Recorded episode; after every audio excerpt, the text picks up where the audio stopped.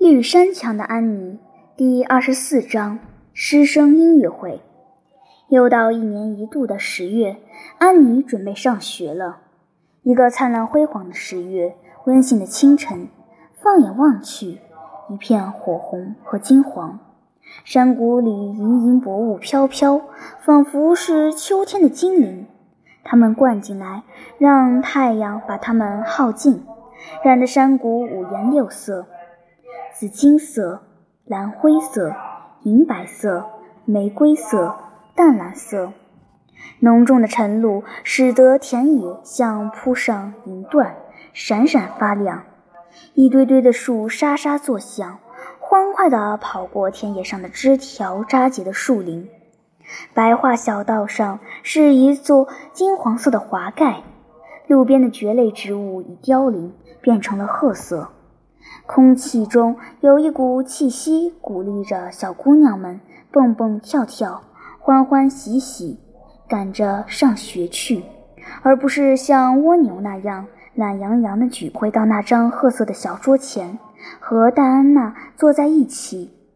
而过道那边的卢比、吉里斯冲他点头致意，卡利斯隆递来条子，茱莉亚·贝尔。从椅子靠背后塞来一口橡皮糖，这情景是何等的有趣！安妮高兴地长长吸了口气，削尖了铅笔，在课桌上摆好画片。生活确实有意思极了。她在这位新老师的身上又发现，他是位对自己大有帮助的朋友。斯塔西小姐，一位聪明而富有同情心的年轻女性，她有一种快乐的天性，能博得和保持学生们的爱戴，焕发出他们精神和道德上最辉煌的发光点。安妮在这种健康人格的影响下，像鲜花一样绽放。回家时，高高兴兴地给崇拜他的马修和挑剔的玛丽拉讲述学校里的课程和自己的目标。我全心全意爱斯塔西小姐，玛丽拉。她端庄高贵，声音甜极了。她叫唤我的时候，我本能地感到她没忘了末尾的那个字母 E。今天下午我们朗诵文章，要是你也在那儿听我朗诵《玛丽苏格兰的女王》，那该多好啊！我整个心灵都倾注其中了。回家的路上，卢比吉利斯告诉我说，当我朗诵到“他说为了我父王的权利，我向我那颗女人的心诀别”这句时，他的血液都变冷了。嗯。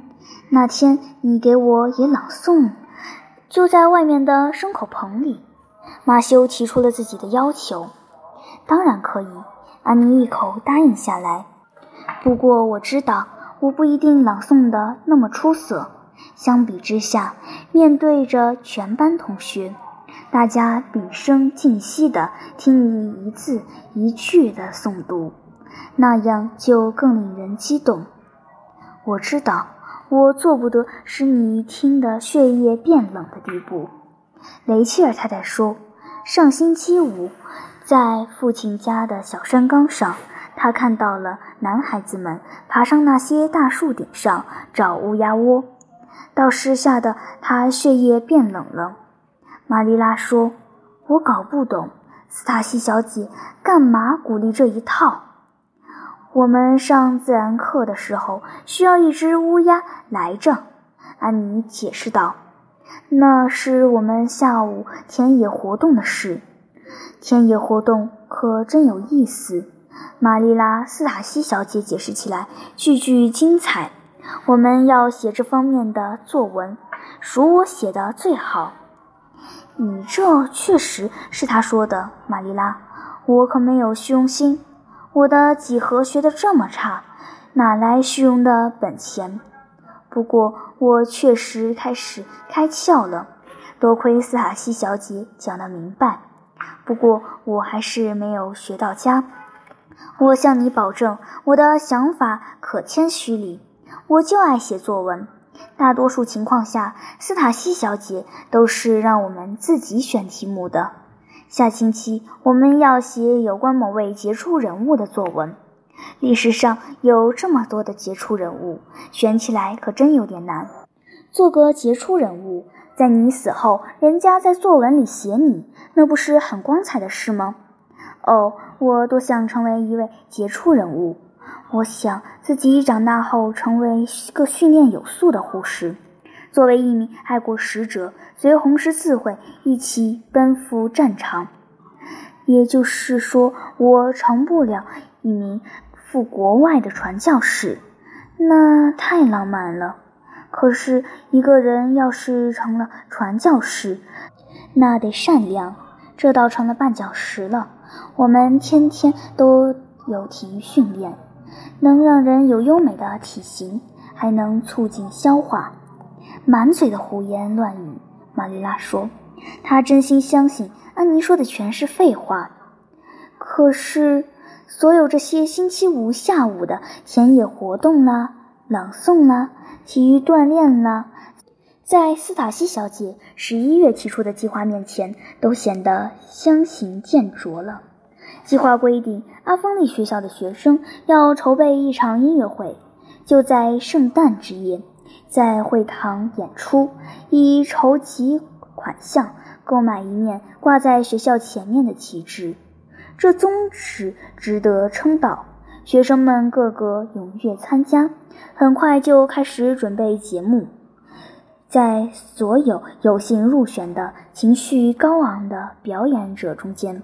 舒安妮雪莉最兴奋，她全心全意投入其中。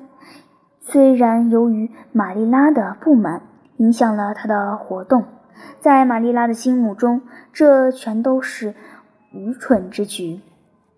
这会把你的脑瓜子塞满乱七八糟的东西，还会占去用来学习的时间。她抱怨道。我就不赞成小学生搞什么音乐会，东跑西颠的排练，这会让他们产生虚荣心和爱闲逛的毛病。可想想，他们的目的是有价值的。安妮恳求道：“旗帜能培养爱国精神。”玛丽拉：“胡说！你们脑瓜子里哪有丝毫的爱国精神？你们爱的就是好玩。可爱国精神可以与好玩结合起来。”这不是很好吗？当然了，办一场音乐会到底是件挺好的事。我们要表演六个合唱，戴安娜还要独唱里，在两段对话里都有我的角色。反流言蜚语协会和仙女王后，男孩子们也要表演对话。我还要参加两对朗诵。玛丽拉，我一想到这事就浑身哆嗦。可这是由于激动引起的。最后，我们要表演舞台小品《信仰、希望和不爱》。戴安娜、卢比和我要参加，个个一身白衣，头发飘飘。我演的是希望，双手紧握一起，就这样，眼睛望着上方。我打算在阁楼里排练诵朗诵节目。要是你听到我在呻吟，可不要惊慌。在一段朗诵里，我要朗诵的催人泪下，要练出一身富有艺术性又感染人的声音声，可真是件棘手的事。玛丽拉·乔西派伊生气了，因为在对话的节目中没有他的份儿。可他多想参加呀！他想演仙女王后，要是让他来演，那准得笑死了。有谁听过像？乔西那样胖胖的王后，仙女王后个个都得苗条。王后由简·安德鲁斯来演，我演她的一名宫女。乔西说：“红头发的仙女也跟胖女王一样荒唐可笑。”乔西说什么，我可不在乎。我会在头发上戴上白玫瑰的花环。卢比吉利斯要把他的舞鞋借给我，因为我没有。你是知道的，仙女都得穿鞋，穿靴子的仙女那是不可想象的，是不是？特别是鞋头包铜的靴子。我们准备用曼生的云杉和冷杉的藤拼成锦具，中间加上粉红色的薄纸做的玫瑰花来装饰会堂。观众入席后，我们全体成排双行，齐步进入会场。与此同时，艾玛·怀特在风琴上弹出进行曲。哦，玛丽拉，我知道你对这件事不像我热情，可你会不希望自己的小安妮出色表演自己吧？我唯一的希望就是规规矩矩得了。等这场胡闹过去了，你安下心来，我就打心底高兴了。眼下你满脑子的对话了，呻吟了，舞台小品了，尽管那些乱七八糟的东西干不出好事。说到你的舌头还没有累坏了，倒真是奇迹一桩。安妮叹了口气，走到后院，西边天空是一片绿苹果，上面挂着一轮新月，月光透过树叶落进的白杨树枝，洒到了院子里。马修正在劈柴，安妮坐在一块木段上，与他讨论音乐会的事。不用说。马修是位热心的听众，显得很欣赏的样子。至少这种场合是如此。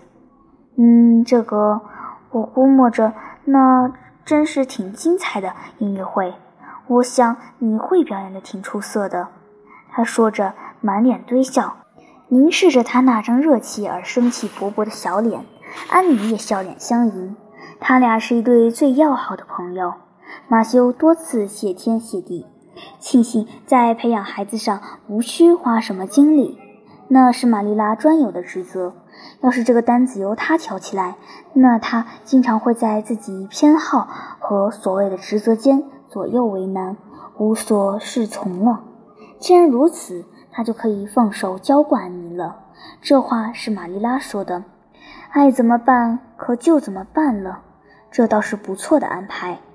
倒是有一点，欣赏所引起的作用，完全是与世界上认真的培养不相上下。